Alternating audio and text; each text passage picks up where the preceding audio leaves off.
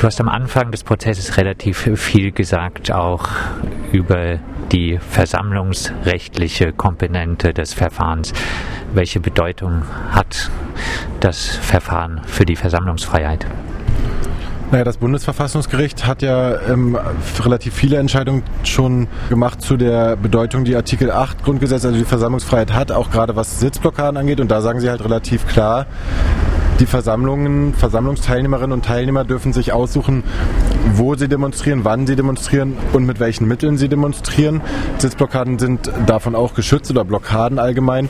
Und je mehr ähm, der Ort, der gewählt wird, auch einen Bezug zu dem Thema der Versammlung hat, desto schützenswürdiger ist es und deswegen darf das dann auch strafrechtlich nicht verfolgt werden. Hier ist es ja so, wir haben, du hast es gesagt, No Border Action Days, also es geht gerade um Grenzen, EU-Außengrenzen. Das heißt, der Ort, der gewählt wurde, ist ja auch ein symbolträchtiger, die Grenze zwischen Deutschland und der Schweiz, sodass ich finde, wenn man diesen Bezug sieht, dann ist es halt hinzunehmen oder kann zumindest strafrechtlich nicht bestraft werden, wenn so eine Blockade stattfindet, die sich genau diesem Thema auch widmet. Deswegen bin ich der Meinung, dass die Angeklagte freizusprechen ist. Jetzt gab es einen anwesenden Polizeizeugen, der hat äh, die Rechtsauffassung dort vertreten. Versammlung auf der Autobahn, das geht nie, das ist nicht möglich nach Versammlungsrecht. Ja, also das ist ganz klar, dass das eine Versammlung ist und war.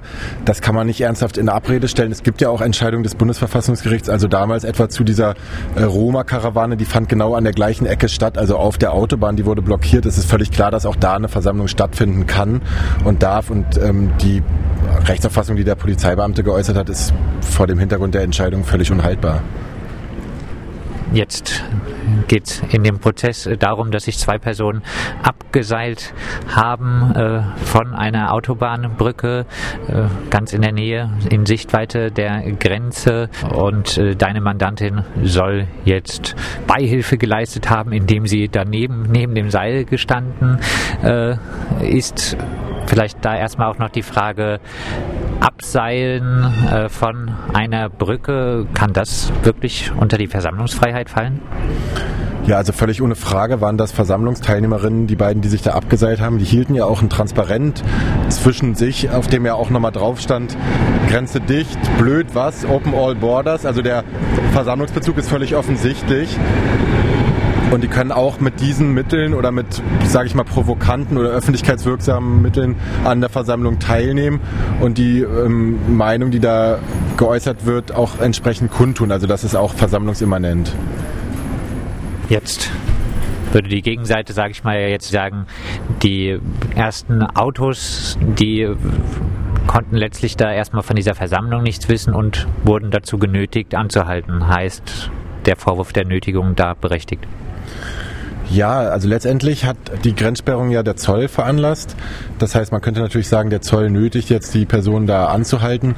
Ähm, letztendlich ist es so, dass die Nötigung ja mit Gewalt begangen werden muss sodass äh, Personen, die kein Hindernis bereiten, das unüberwindbar ist, auch nicht nötigen, weil sie einfach diese Gewalt, diese physische Zwangswirkung, die halt erforderlich ist, gar nicht anwenden. Es war ja eher so, dass Versammlungsteilnehmerinnen und Teilnehmer dort auch Flyer verteilen wollten an die Autos.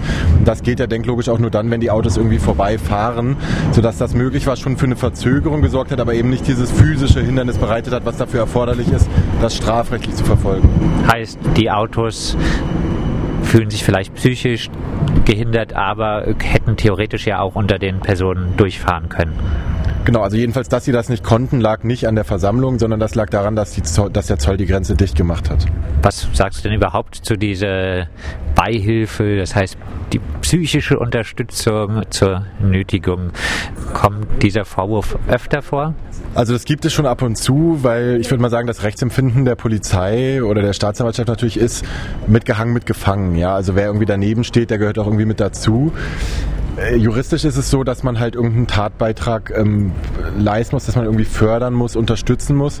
Und das reicht nicht, wenn man nur daneben steht, wenn man gar keine ähm, fördernde Funktion hat. Also nach dem, was wir in dem Prozess bislang gehört haben, ist es halt für die Person, die sich abseilen, möglich, sich alleine abzuseilen, sich auch wieder hochzuziehen, sodass die Personen, die dabei stehen, die dann in der Nähe stehen, eigentlich gar keine eigene Beihilfehandlung vornehmen.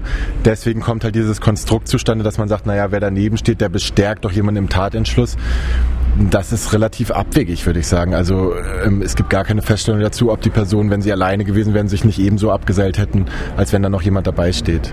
Und die Personen sind ja zumindest auch als die zwei auf der Brücke da festgenommen wurden, nicht irgendwie plötzlich hochgekommen. Klar ist für uns, dass wir hier eine Verurteilung nicht akzeptieren würden und dann gegebenenfalls Revisionen einlegen würden. Das Oberlandesgericht Karlsruhe, was zuständig wäre, hat gerade vor kurzem bei einer ähnlichen Blockade von einem Castortransport entschieden, dass das halt nicht strafbar sein kann, wenn es nur zu Verzögerungen kommt. Und ähm, unserer Meinung nach würde das Oberlandesgericht Karlsruhe dann hier die gleiche Entscheidung treffen. Heißt, du siehst aber auf jeden Fall so eine grundsätzlichere Bedeutung und willst das Verfahren deswegen auch weiterführen. Ja, also die grundsätzliche Bedeutung, die liegt ja auf dem Tisch. Also es geht halt um die Versammlungsfreiheit. Wir werden es letztendlich irgendwie eine Erklärung zuführen. Vielleicht von dir nochmal die Frage nach der politischen Dimension äh, des Verfahrens No Border äh, Action Days. Was sollten die damals bewirken?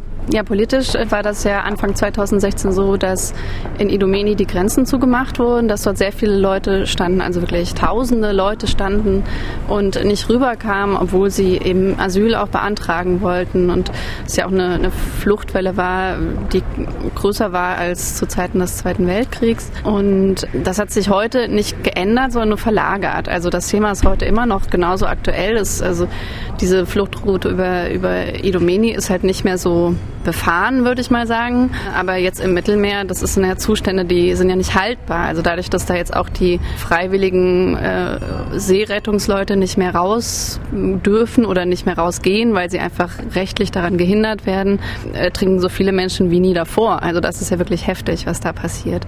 Und insofern äh, denke ich, also alle Aktionen, die irgendwie auf dieses Thema hinweisen, sind auf jeden Fall ein Muss für sehr viele würde sich ja da äh, die Frage stellen, aber muss man denn wirklich auf der Autobahn demonstrieren? Naja, also ich meine, man kann natürlich an die Außengrenzen gehen, aber da betrifft das ja nur die Leute, die dort eh schon warten. Und äh, es gab damals ja auch aus Idomeni von den Leuten, die dort an den Grenzen standen, die haben ja dort selber auch eine Autobahn blockiert ähm, und äh, haben dann tatsächlich international dazu aufgerufen, das doch aus Solidarität überall zu machen, um quasi diese ähm, Blockade quasi eben im, im Fluss, der ihnen da äh, entgegengesetzt wurde, auch an andere Menschen weiter zu vermitteln. Und ich glaube, das war schon wichtig auch damals. Ich finde auf jeden Fall, die Autobahn war in dem Fall auch der, der richtige Ort dafür, weil auch in Idomeni ging es eben über die, äh, um die Autobahn. Aber im Rückblick gesehen, der antirassistische Widerstand nicht so richtig erfolgreich. Naja, die Entwicklung wird immer schlimmer. Also das hat 2016, also hat eigentlich schon früher angefangen, aber 2016 hat man quasi so die ersten Grenzschließungen wirklich oder versuchten Grenzschließungen gesehen und äh, das wird ja immer weiter aufgebaut und ich glaube, so abgeschottet war Europa schon lange nicht mehr.